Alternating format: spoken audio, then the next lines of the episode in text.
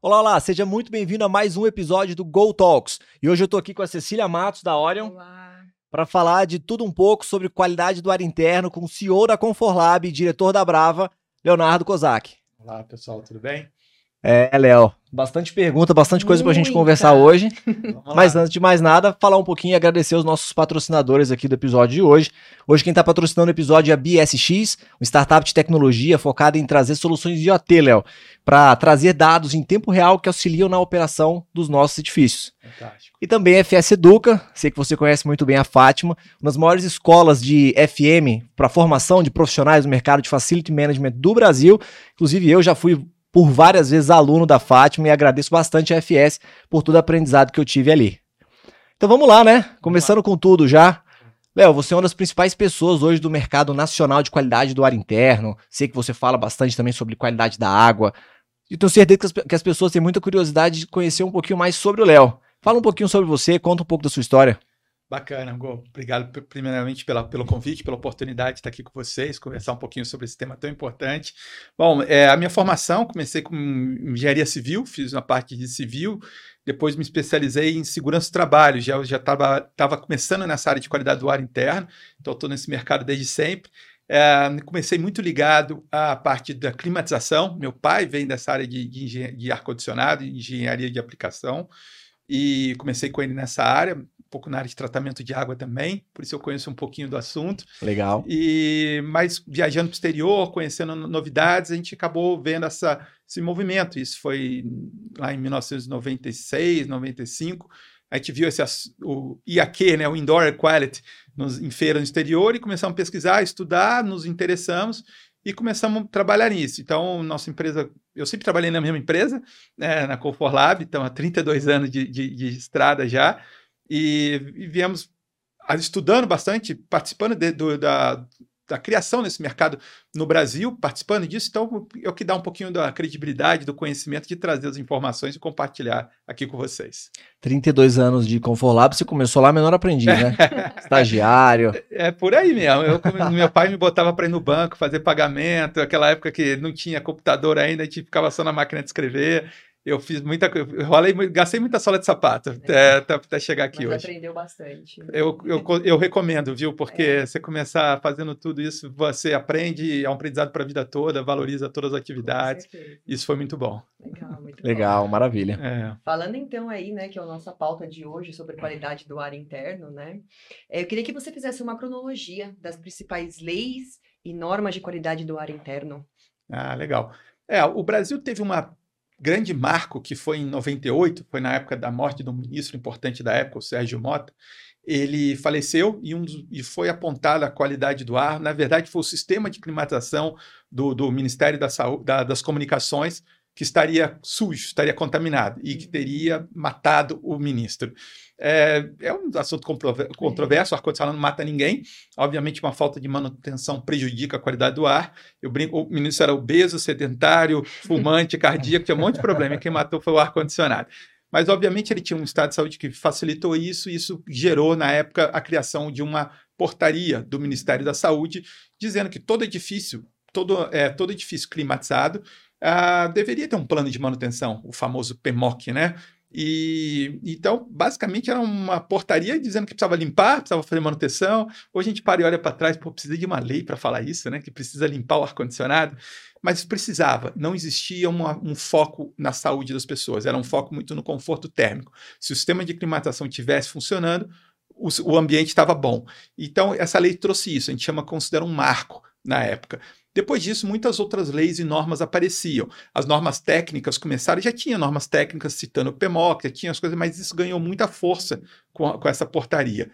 Em, em 2003 veio uma resolução da Anvisa, a Anvisa tinha acabado de ser criada, que definiu os padrões e parâmetros de qualidade do ar, que exige que sejam feitas análises da qualidade do ar semestralmente. Então, essas são as duas principais legislações brasileiras no passado.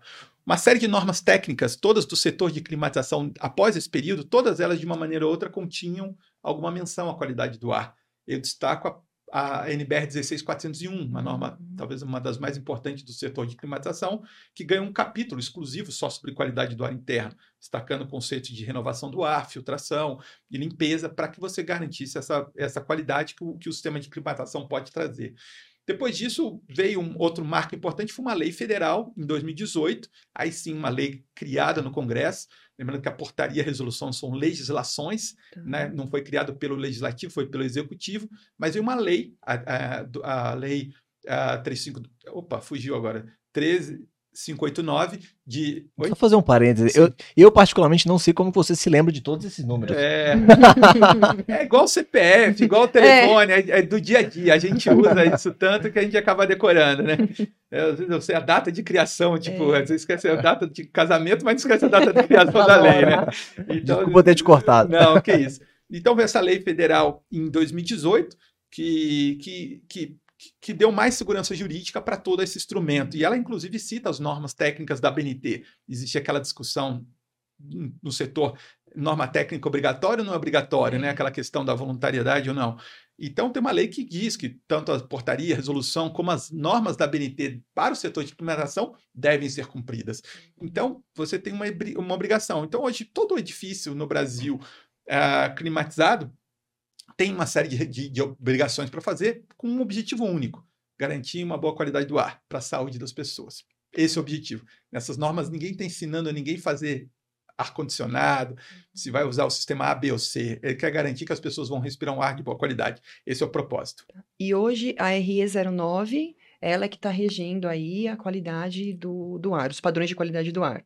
Perfeito. E a gente tem uma nova NBR 17037, que parece que ela foi colocada em publicação para consulta. Isso. Aí ela saiu do ar. Eu queria saber qual que é a interligação entre essas duas, essa resolução e essa norma. Essa era até uma dúvida que eu tinha. É... Se uma veio para substituir a outra ou não. Isso. Perfeito. É uma, é uma boa pergunta. Realmente, o que acontece? Existe uma questão uh, legal uma, de responsabilidade da Anvisa, que publicou a resolução 09 existe uma manifestação da Anvisa de que ela não teria competência legal sobre legislar sobre o sistema uhum. de ar-condicionado.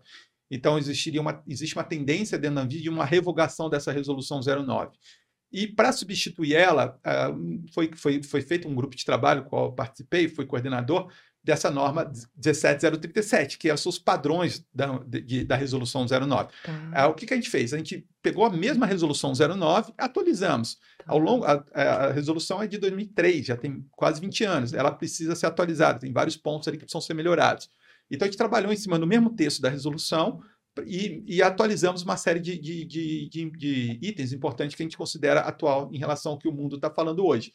Então, se houver uma revogação da resolução 09, você já tem um instrumento praticamente pronto. Respondendo a sua pergunta, hum. ela saiu para consulta pública, teve alterações, ela voltou para a BNT, por isso que ela saiu do ar, ah, saiu é. do site da BNT, e a, e a, posição oficial é que ela vai sair para consulta pública em breve novamente. Ah. A informação que eu tenho nas próximas semanas, nos próximos dias, deve estar, deve estar saindo. Então, para a sociedade poder se manifestar, criticar, é, aprovar esse documento. Então, existe essa tendência desse documento ser o, docu um, um, o documento, os novos padrões de qualidade do ar. A gente está trabalhando para que não revogue a resolução 09, que é é um, é um documento que foi tão importante, né? Mas que ele atualize os dados conforme a 17037. Esse é o nosso interesse, que, é, que a gente convencer a Anvisa que, em vez de revogar, ela falar os novos padrões de qualidade do ar do Brasil seguem a norma NBR 17037. Esse que é o que a gente está trabalhando para que aconteça. Maravilha. Léo, vamos entrar agora no, no, na sessão Go Talk sem censura. é, porque eu sei que você, como CEO da Conforlab, é, comercializa a qualidade do ar. Vocês fazem os testes, fazem as análises, todos os cuidados. Inclusive, já fomos parceiros juntos em vários, em vários cases e projetos no passado. Mas a gente vê muito a preocupação da, da, da qualidade do ar dentro dos edifícios. Qualidade do ar do edifício climatizado. Sim. A gente está aqui em São Paulo gravando esse podcast hoje. A gente sabe que São Paulo é uma cidade que não tem a melhor das qualidades do ar externo. Uhum. É, mas esses prédios, eles estão dentro de São Paulo. Certo. Então, assim, a gente gasta uma atenção, tempo, dinheiro para garantir a qualidade do ar interno, só que se eu abrir a janela, o ar que está lá fora está sujo. Perfeito. E aí, a gente, esses anos todos que a gente está preocupado com a qualidade do ar interior climatizado, a gente não está só enxugando gelo? Ótima pergunta. Realmente, a gente precisa, qualquer que seja o local que está nosso edifício, precisa conhecer o ar externo. A gente trabalha, a nossa matéria-prima, quem cuida do ar, é o, é o, ar atmosférico. Uma vez conversando com o presidente da CETESB, ele usa essa frase: Eu nunca achei que eu fornecia matéria-prima para alguém, o ar fornece para o facility, para o engenheiro de ar-condicionado. Você precisa conhecer o teu ar externo, a região que você está. Porque quando ele vai entrar no seu prédio, então você precisa tratar ele para entrar no teu prédio. Você tem. A, a, gente, nós somos responsáveis pelas pessoas que estão lá dentro. Independente da região que você está, pode estar tá muito poluído lá fora, como o exemplo que você deu, mas eu tenho que garantir que no meu prédio as pessoas vão estar seguras. E a gente tem como fazer isso. O sistema de climatização é um exemplo. Todo sistema de climatização tem uma captação do ar externo, uma renovação do ar. É um caminho por onde o ar entra que você pode tratar, usar filtros, usar tecnologias para não deixar essa poluição entrar dentro do teu prédio. É lógico, a tua pergunta é muito boa e, e ela vem de encontro muito que, as que, que, o setor público faz, que os ambientalistas falam já há muitos anos. A gente tem que melhorar a poluição das, das cidades, resolver a fonte da poluição. É, é, são os combustíveis fósseis, são as indústrias, isso tudo está sendo feito. É, de uma maneira ou outra, vem sendo feito, melhorando ao longo dos anos. Por incrível que pareça, até a cidade de São Paulo, a qualidade do ar melhora ao longo dos anos, né? Por uma série de, de ações que vêm sendo feitas nesse período. Então, mas mesmo que você. É, então, esse é o trabalho que já está sendo, só que isso demora décadas, demora muito tempo. A gente não consegue esperar que acabe a poluição do lado de fora, a gente está vivendo hoje. Então, o que, que a gente pode fazer hoje? E é esse hoje que a gente tem como se prevenir, fazendo essas ações de cuidar do ar que entra dentro dos nossos ambientes. E se você não cuidar direito do teu ambiente, do teu sistema, você pode piorar a qualidade do ar lá dentro. Entendi. Hum. Agora, sendo até um pouco contraditória a pergunta do Hugo, né? Uma vez eu ouvi dizer que dentro do edifício acontece, né, algumas vezes, do ar ser até cinco vezes mais poluído do que o ar externo. Correto. Né? Então acaba até sendo um pouco contraditório, né? Então vou abrir a janela. Engraçado, né? É, lá fora tá melhor, deixa é, eu abrir a janela. Então, exatamente. É. É, eu queria saber, assim, se a qualidade do ar externo, ela acaba sendo teto de performance pro, pro ar, como é que funciona? Não, realmente você tem razão. A, a, a, qualidade do ar interno pode ser muitas vezes pior do que o, o externo. É, isso dado até da Agência de Proteção Ambiental Americana, do EPA, eles fornecem esse dado. É, por quê? Existe uma série de, podem haver uma série de contaminantes dentro do ambiente interno. É, alguns exemplos simples são simples no nosso dia a dia. As tintas usadas na parede, elas emitem gases. O verniz usados nos móveis, os produtos de limpeza que a gente usa nos nossos ambientes, são, eles emitem gases. A gente chama dos COVs, né, os compostos orgânicos voláteis. Que gente, aquele cheiro que a gente sente, aquilo ali está presente no nosso ar. Nós, seres humanos, somos um poluidor do ar. Nós consumimos oxigênio, liberamos gás carbônico. Então, isso altera a qualidade do ar interno. Nós espirramos, soltando os aerossóis, os, os famosos vírus que a gente passou numa pandemia gigantesca agora, porque o ser humano estava contaminando. Então, o problema era do ambiente interno. Eu podia estar numa cidade super poluída que eu não ia pegar. Você não tem relatos de pegar Covid no ambiente, ambiente externo. Nos, os relatos, grandes casos de, de, de, de, contaminação foram dos ambientes fechados. Então, isso é um caso clássico do, dos riscos que você tem, porque você concentra poluentes num ambiente fechado, muitas pessoas no mesmo local respirando o mesmo ar. Por isso, esse conceito da piora do ar interno. Às, vezes a gente fica com a impressão que o, o carro que polui, a indústria, está tudo lá fora. E, e, a gente não vê o, o poluente aqui dentro, né? Acho que por isso essa falta, essa falta de impressão. Mas acontece sim, dentro dos ambientes fechados.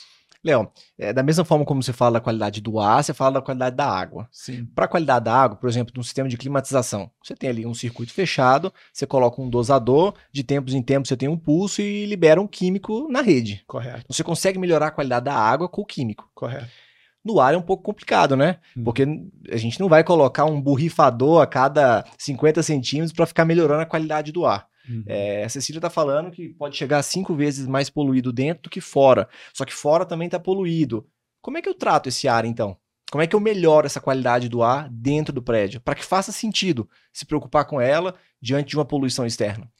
Perfeito. Você tem. É, a gente pode dividir isso em dois tipos de tecnologias, as passivas e as ativas. Eu vou explicar a diferença.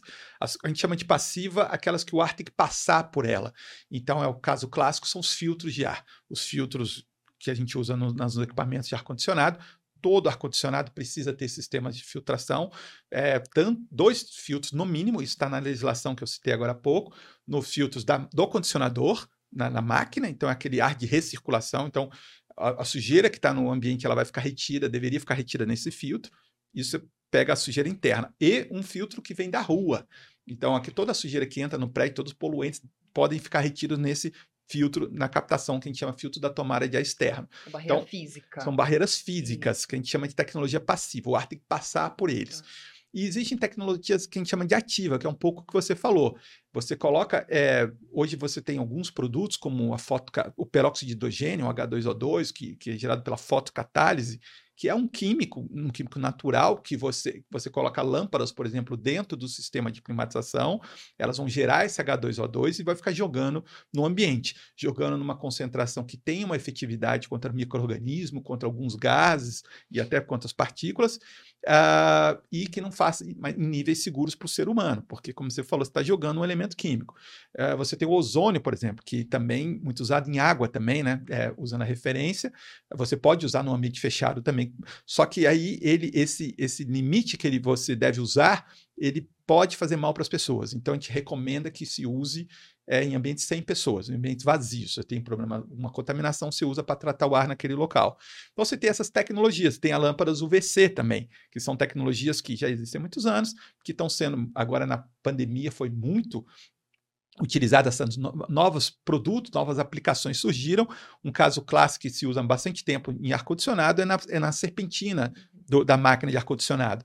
É um local úmido que favorece o crescimento de micro-organismos. Então, você tem uma lâmpada, uma lâmpada UVC, uma certa distância calculada direitinho, ela vai ficar tratando aquele local, não deixa micro-organismos crescerem. Então, isso é uma boa aplicação que você pode usar algumas aplicações, por exemplo, por lâmpada UVC também por passagem. O ar tem que passar, mas você tem que projetar bem para que seja uma quantidade de lâmpadas, um tempo de exposição suficiente para ela ser efetiva.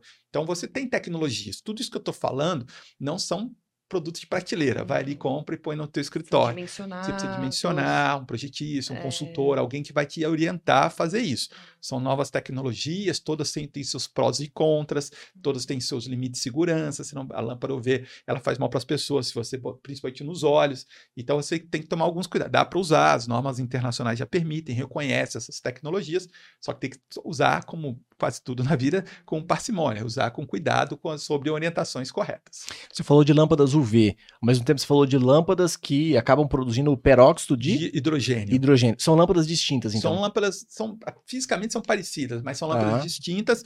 A, a, o peróxido de hidrogênio ele é gerado é uma reação que a gente chama de fotocatálise. É uma lâmpada que ela vai ela vai bater, é uma luz que ela bate num metal o pessoal usa placas de titânio, por exemplo, que ela vai liberar, vai produzir esses H2O2. É uma reação química natural, é um pouco parecido com o Sol faz na, na, na natureza, algumas coisas nesse sentido. Então, ela gera esse H2O, H2O2 que é o peróxido de hidrogênio é um elemento altamente oxidante que ela vai matar. Água oxigenada. Água né? oxigenada, que é. a gente usa para limpeza, tanta coisa. Então, você joga numa concentração no ambiente níveis controlados para a gente não poder para não fazer mal para o ser hum, humano. Então, em geral, essas lâmpadas a gente instalaria dentro de um duto de climatização. É isso. É isso. Geralmente você tem equipamentos portáteis para ambientes menores, como os purificadores de ar, ou põe sistemas de climatização que através do sistema de ventilação do duto, distribuição de ar, vai espalhar. É uma tecnologia bacana que já deve ter uns 15 anos que já tem já estão sendo usados em mais em escala comercial que você tem a vantagem que o ar não precisa passar pela máquina, né? Então, se eu espirrei aqui, o vírus está no ar, hum. ele se, tá, se, se tem o peróxido de hidrogênio no ar, ele vai ajudar a reduzir o risco de contaminação. Então, ele tem uma. uma se, se alguém espirrou, botou a mão na maçaneta, por exemplo, um filtro de ar, por mais que seja um EPA, um de alta eficiência, não vai, não vai tratar aquilo. É. Então, tem você tem vantagens nesse tipo de, de aplicação.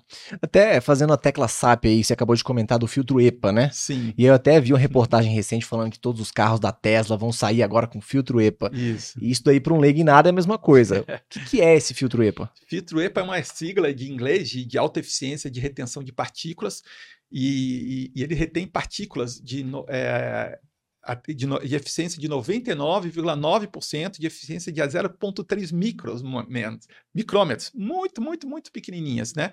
Então, só para a gente ter uma ideia, o nosso fio de cabelo tem em torno de 50 micrômetros de diâmetro.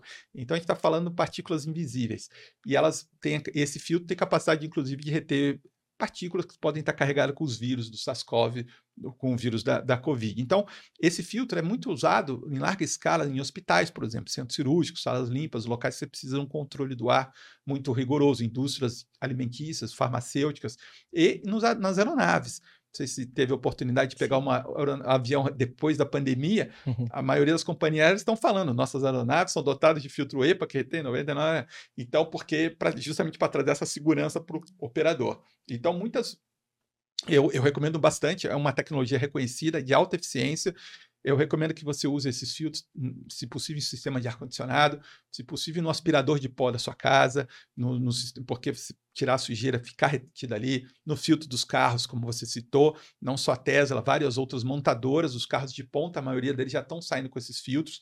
Então, eu acho que é uma tendência. A gente vai ouvir muito falar desses filtros no, no futuro para a gente poder cuidar melhor da qualidade do ar. Léo, uma dúvida, assim. Você está falando de um filtro que é super eficiente, porque barra a passagem de vários micro-organismos, particulados e tudo mais.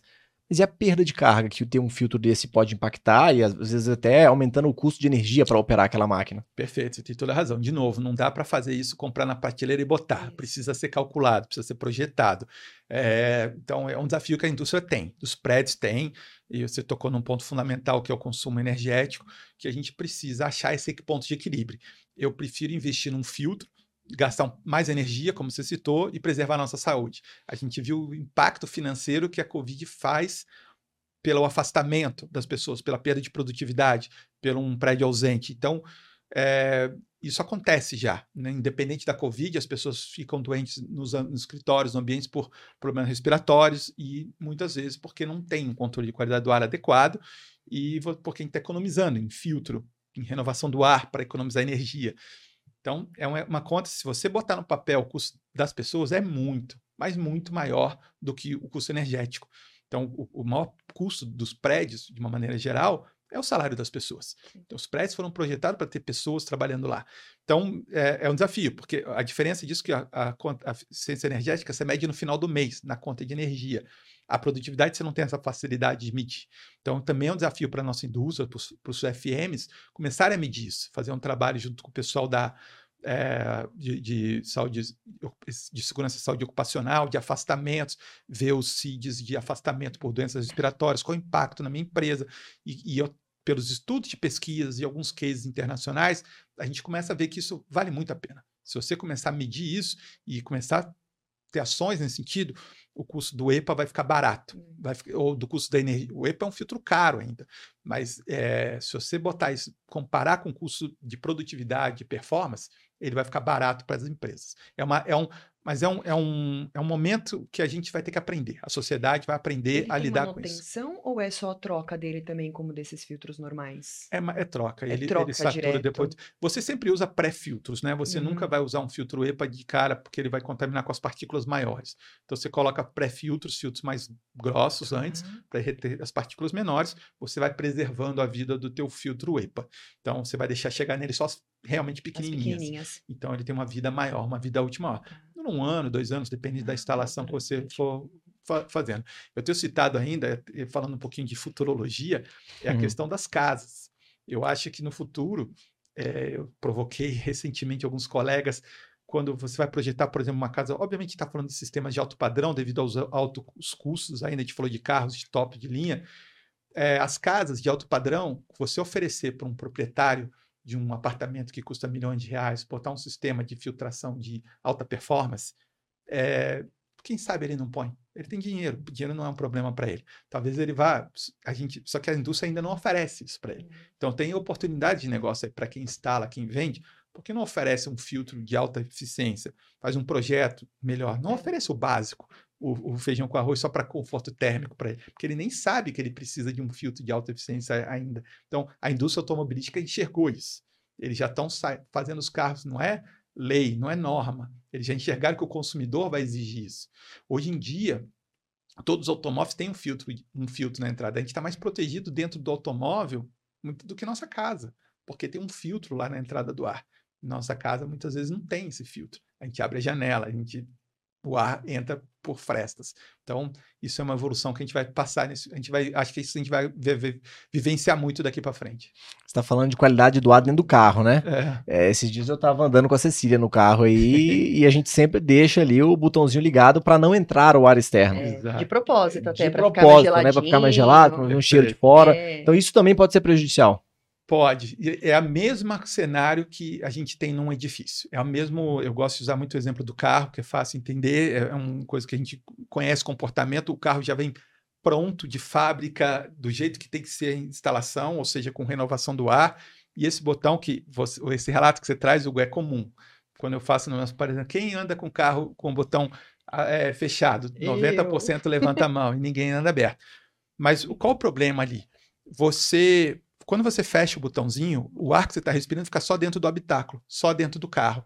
Então você está consumindo o oxigênio e está liberando gás carbônico. Passou uhum. 10, 15 minutos, o nível de oxigênio diminuiu e de gás carbono aumentou muito. Então você começa a perder você começa a perder concentração, ter problemas respiratórios podem acontecer naquele momento.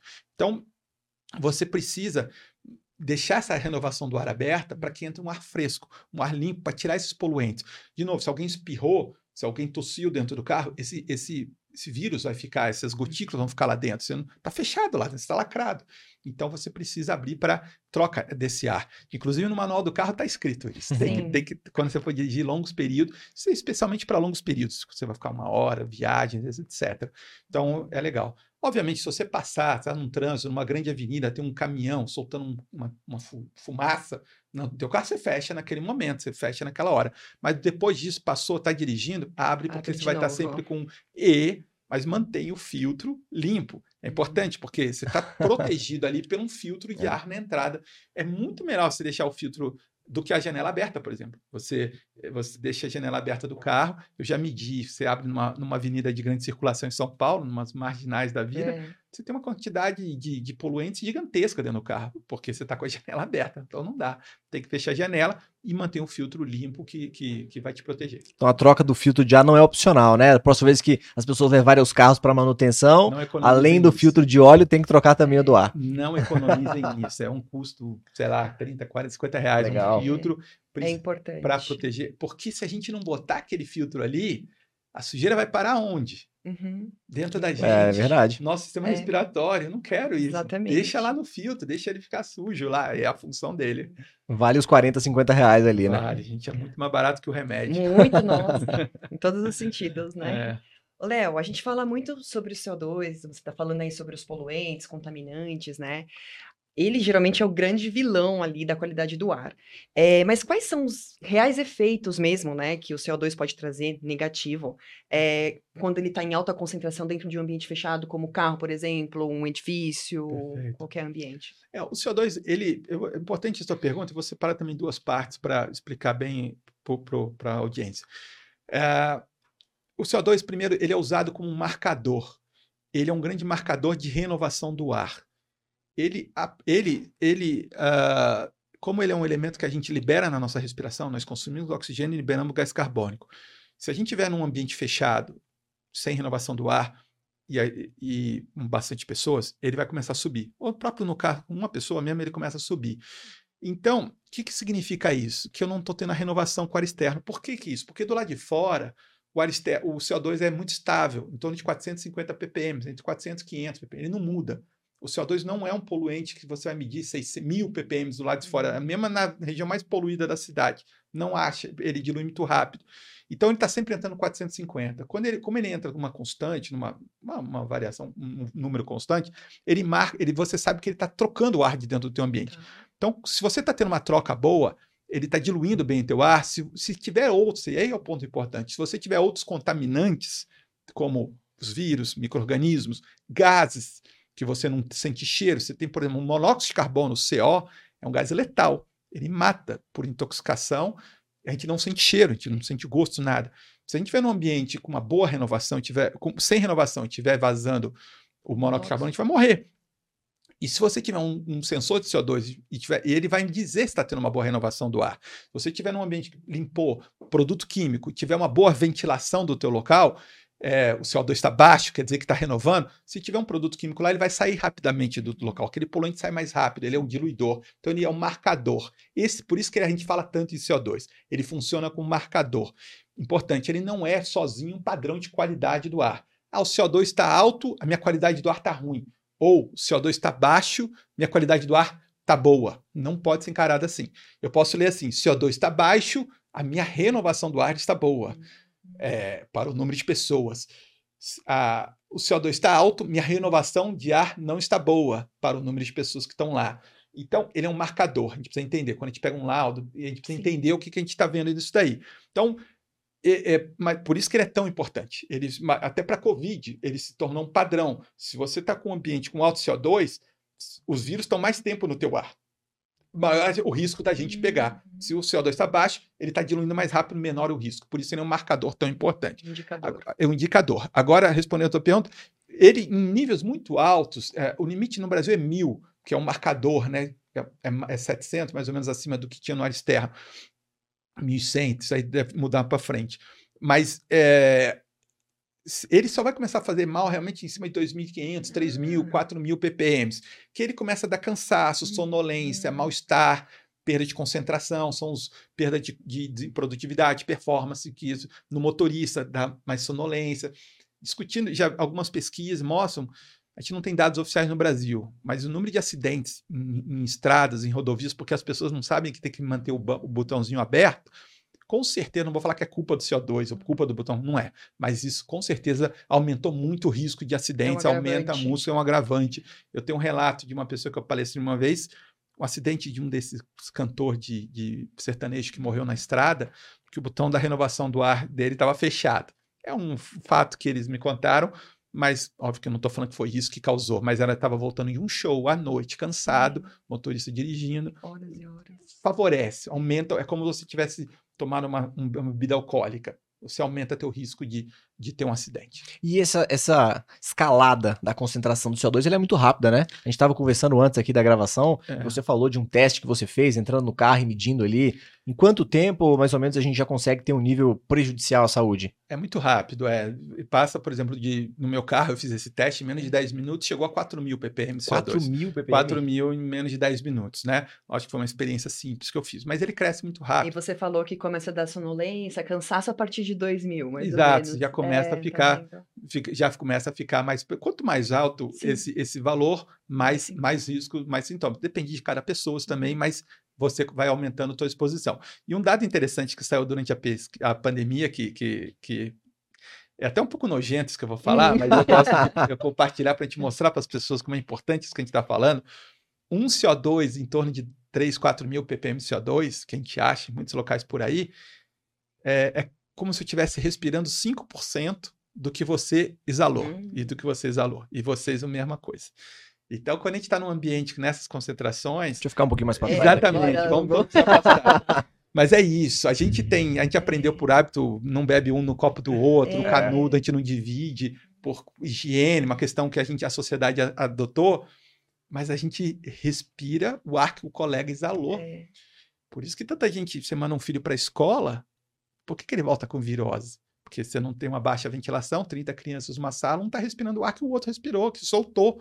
Não é o ar que eu respirei, é o mesmo ar, não. É o que eu soltei. É muito é nojento é pensar isso. É. Mas acontece. É a realidade. É a realidade que a gente precisa desenvolver é. para parar de fazer isso. Legal. Léo, você fala uma frase com frequência que eu gosto muito, que é os prédios precisam de respirar. Exato. E eu sempre associo essa sua frase à renovação. Exato. É. Você me apresentou um dado que eu fiquei surpreso, de que hoje aproximadamente 80% do mercado brasileiro de climatização é atendido por mini splits. Exato.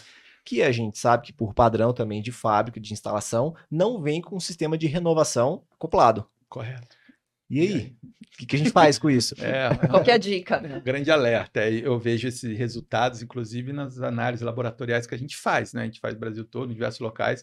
O maior problema que a gente vê disparado é, é em alto índice de CO2 em locais sem renovação adequada, muitas vezes com sistemas mini split instalados. Primeiro ponto para responder essa pergunta, eu gosto de deixar claro que a culpa não é do mini split. O mini split está quieto na Senão loja. você vai sair daqui preso, né? É, não, não porque o mini split está quieto na loja, no loja de departamento, e alguém instalou ele lá. Alguém colocou ele lá, alguém não botou lá e não botou a renovação do ar. Então, eu acho que esse é o primeiro ponto que eu deixo claro. É, já existem, é, partindo do princípio assim, quando a gente fala de mini split, muito está ligado aos sistemas menores, né? De residencial e ambientes de comercial leve, né? Esse que é o, muitas vezes não tem projeto esses locais. Uhum. A gente compra no, na, na, internet hoje Isso. e eu, fato curioso que às vezes me compartilham, uh, alguns amigos me ligam, ah, qual a marca boa que eu vou comprar, a marca, é, qual modelo, não sei o quê, inverter, não inverter, perguntam um monte de coisa sobre marca, modelo, tal, tal, tal, quer saber, e pergunta assim, aí eu pergunto assim, tá legal, mas quem vai instalar? Ah, instalar vai ser um, um rapaz, o faz tudo aqui da rua porque o split é um negócio muito fácil de ser instalado. É um, os fabricantes conseguiram desenvolver equipamentos muito simples, que não requer muita habilidade, e um, com todo respeito às outras profissões, mas um pintor, um eletricista, vê alguém instalando splitter, rapidamente pega o jeito e sabe fazer. Então isso acontece muito no, no mercado de ar-condicionado. Então por isso que eu estou falando, o split por si só, alguém pegou ou com falta de conhecimento, ou por geralmente eu considero mais por falta de conhecimento ou porque não conseguiu convencer adequadamente o, o cliente precisava botar uma renovação do ar. Né? É, eu, eu, sempre falo muito isso. Se o cliente entender a importância de uma renovação do ar, ele vai botar. Só que você tem que estar preparado. E aí, outro desafio da nossa indústria: uh, quem forma muitas vezes essa mão de obra são os próprios fabricantes dos equipamentos. E eles ensinam a instalar o split, pronto. Não ensina necessariamente botar sistema de renovação de ar, fazer um projetinho, não necessariamente isso acontece. Então, é, e, e, o consumidor, que é a ponta final mais interessada, não tem a menor ideia do que é uma renovação do ar. Então não pede isso. Ele quer comprar o ar-condicionado por causa do conforto térmico. Uhum. Então, é, você vê como é difícil. Por isso que chega nesse cenário que você está relatando. Você tem um consumidor que pede um, um equipamento para retirar o calor, a pessoa vai e entrega aquilo para ele ficar todo mundo feliz na história. Então, só que as pessoas não sabem que precisa respirar, o ambiente precisa respirar. Independente se tem ar-condicionado ou não, precisa, os ambientes precisam ter essa troca de ar. Então, é um desafio que a indústria tem. Hoje já lançou, já, já tem na indústria uma série de alguns produtos de renovação de ar de baixos custos, que você coloca com coisas muito simples, que já tem filtros, filtros classe grossos, é, médios, finos e médios, desculpa, que você já consegue retirar uma boa, parte, boa, boa quantidade dessas partículas. E com custos muito baixos, custos um terço do preço do split, você coloca uma, uma renovação do ar. É um trabalho que, pela Brava, a gente tem falado muito para os instaladores, ofereça isso. Tente convencer teu cliente. Eu, eu, e isso é uma opinião minha, eu acredito que o instalador ar-condicionado, quem instala um split é o grande agente dessa transformação. Ele que vai ter que convencer as pessoas, o cliente final, ele vai ter que explicar. Às vezes a gente vê o pessoal cobrando, ah, não tem, não tem, faça a fiscalização para poder exigir.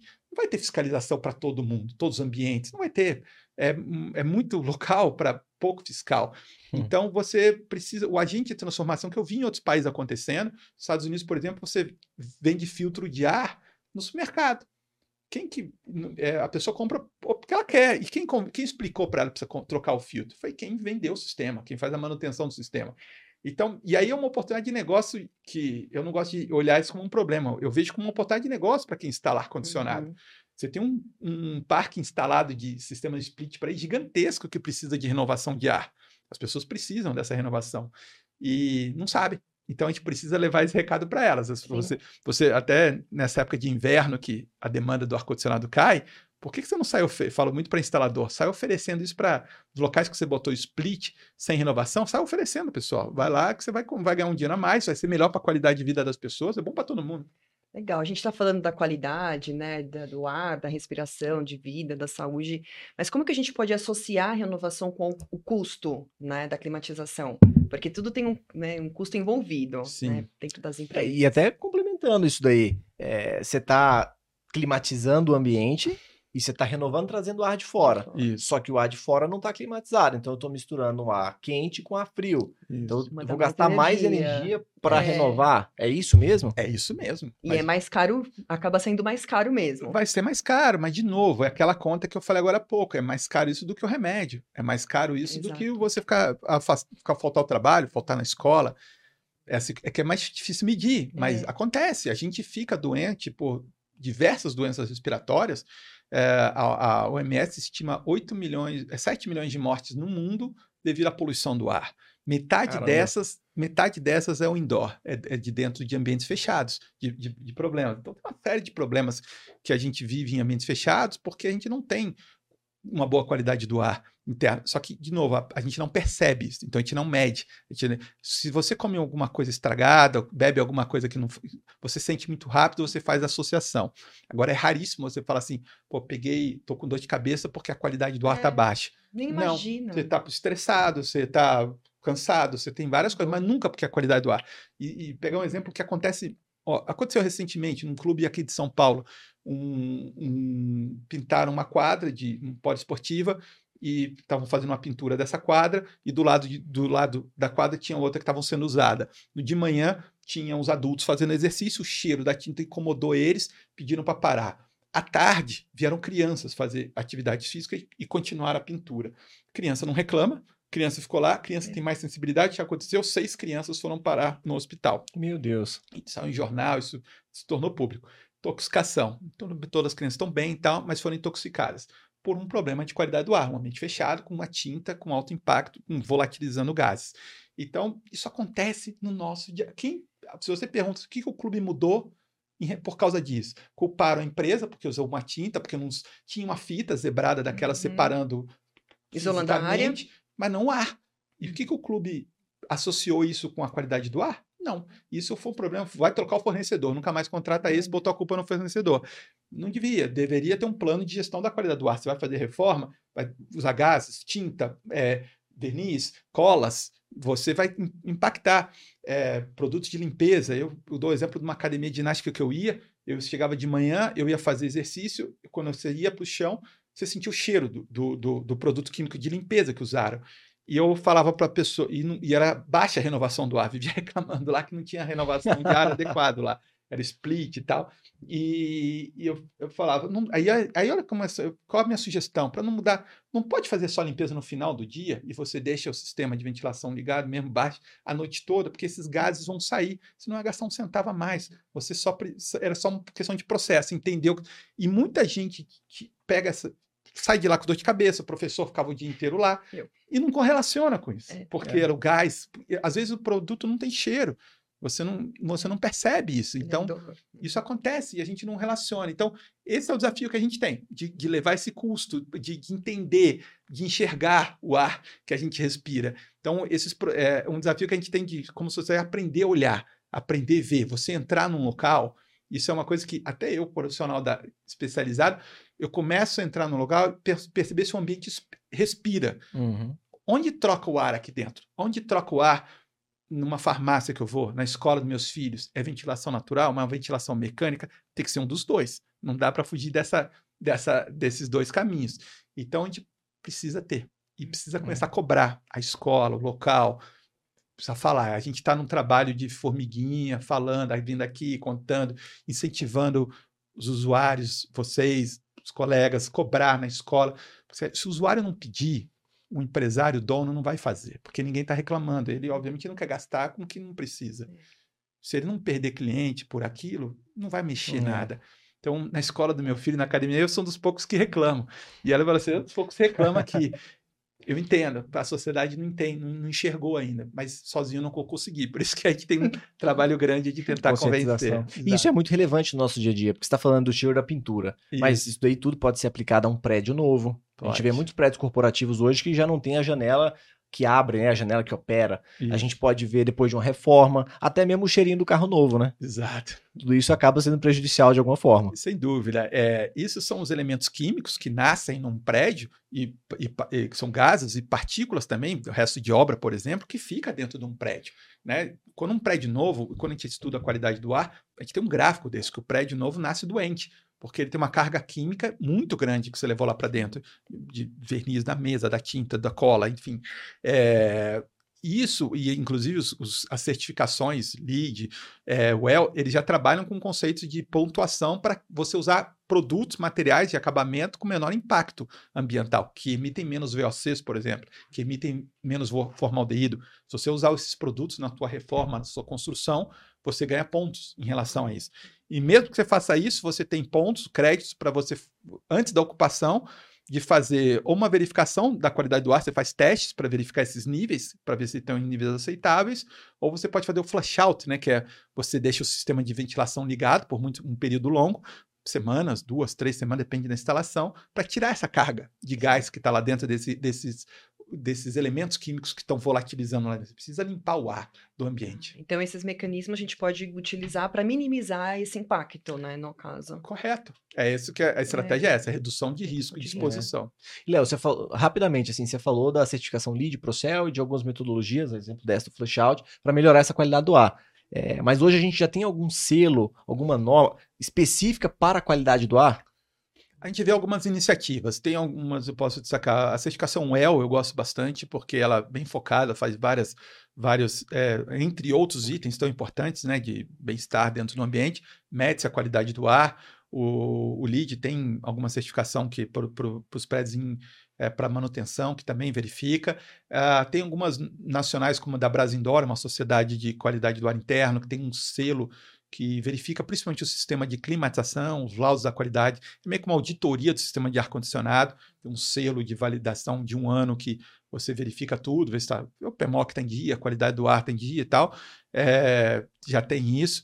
Uh, são alguns dos principais que eu, me, que, que, que, que eu vejo no mercado. Algumas outras iniciativas pontuais em relação à qualidade. Tem alguma coisa da, de limpeza de, de, de carpetes também, o pessoal da Britac está trabalhando algumas coisas assim. Então, tem iniciativas que estão buscando isso. É um, eu acho que é uma tendência. E eu destaco também uma norma ISO, a 16000-40, que é sistema de gestão de qualidade do ar interno, uma certificação ISO. Se você tem implantado um sistema de gestão que você vai olhar tudo, tudo que a gente está falando aqui, da tinta, do processo de limpeza, do ar-condicionado, tudo que envolve qualquer risco que envolva a qualidade do ar, você já tem uma norma, isso foi, foi, foi, promulga, foi é, editada em 2019, que, que, que faz verifica todo o sistema de gestão em relação à qualidade do ar do prédio. Legal, Léo. A gente já está com o tempo inspirado aqui, tá. mas tem uma pergunta que eu não poderia deixar de fazer. Voltando ao Go Talk sem censura, né? é, deixando o melhor para o final a gente já está acostumado a ter uma medição semestral da qualidade do ar. A maioria dos gestores prediais já se acostumaram, já tem isso na rotina, até no budget anual.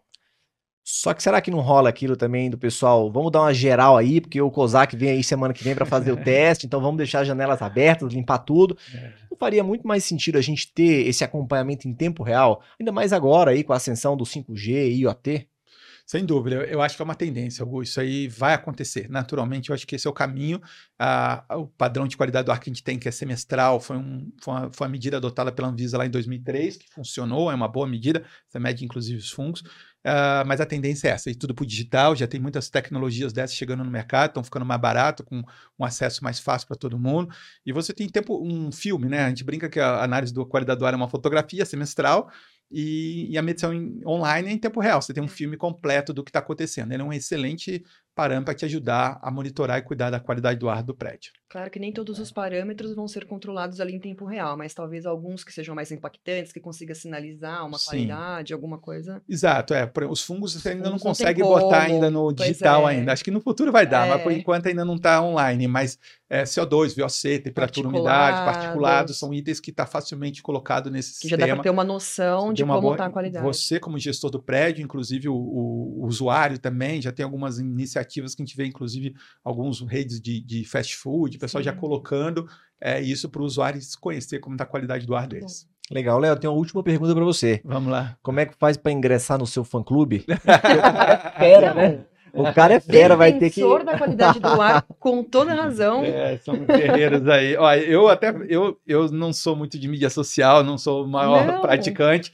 mas eu fui convencido por colegas que eu tinha que criar um Instagram, TikTok, hum. essas coisas. Criei, acho que menos de um mês aí, para levar essas dicas, dicas Nossa, do dia a dia das bom. casas e tal. Eu estou aprendendo um pouco esse, esse mercado de fazer. Eu sempre gostei muito do LinkedIn, né? LinkedIn eu, eu atuo bastante, mas agora eu estou lá no Instagram, no TikTok também. De uma forma mais informal. É, um jeitinho mais informal. É, eu não vou postar meus pratos de comida, meu, meu, meu, eu não sou muito de fazer isso. Mas eu criei justamente para levar essas dicas. Eu entendi Importante. que eu tinha uma missão mesmo de de levar um pouco dessa conscientização. A gente precisa levar, discutir um pouco mais isso, tentar chegar no grande público. Eu já, é, eu, esses anos todos, eu, eu como a gente falou aqui, é, é para convencer a diretora da escola do meu filho, não sou eu sozinho que eu vou convencer. A gente precisa que a sociedade está cobrando, os restaurantes, as escolas, os prédios que a gente vai. Então, é, eu preciso criar discípulos né, é. para fazer isso acontecer. É maravilha, Léo. Mais uma vez, meu amigo, obrigado por ter Nada. aceitado o convite. Tenho Muito certeza obrigado, de que muita gente vai se beneficiar aí com esse bate-papo incrível. É. Você é fera. Parabéns aí. e vai ter que voltar depois para a gente falar um Sim. pouquinho de qualidade da água. Opa. Ficou tempo, faltando. Né? Só falando de qualidade do ar. É isso aí, tá bom, né? Eu agradeço a oportunidade, obrigado e parabéns pelo trabalho de vocês Obrigada. aí. Eu sou, estou acompanhando bastante, que vida longa o trabalho de vocês. Parabéns. Maravilha. E muito obrigado também a vocês que participaram de mais episódios do Go Talks. Para aqueles que ainda não se inscreveram no canal, não ativaram o sininho, faça isso agora para poder acompanhar os próximos episódios que também serão com convidados incríveis como foi o Léo. Obrigado, até a próxima. Tchau, tchau. É.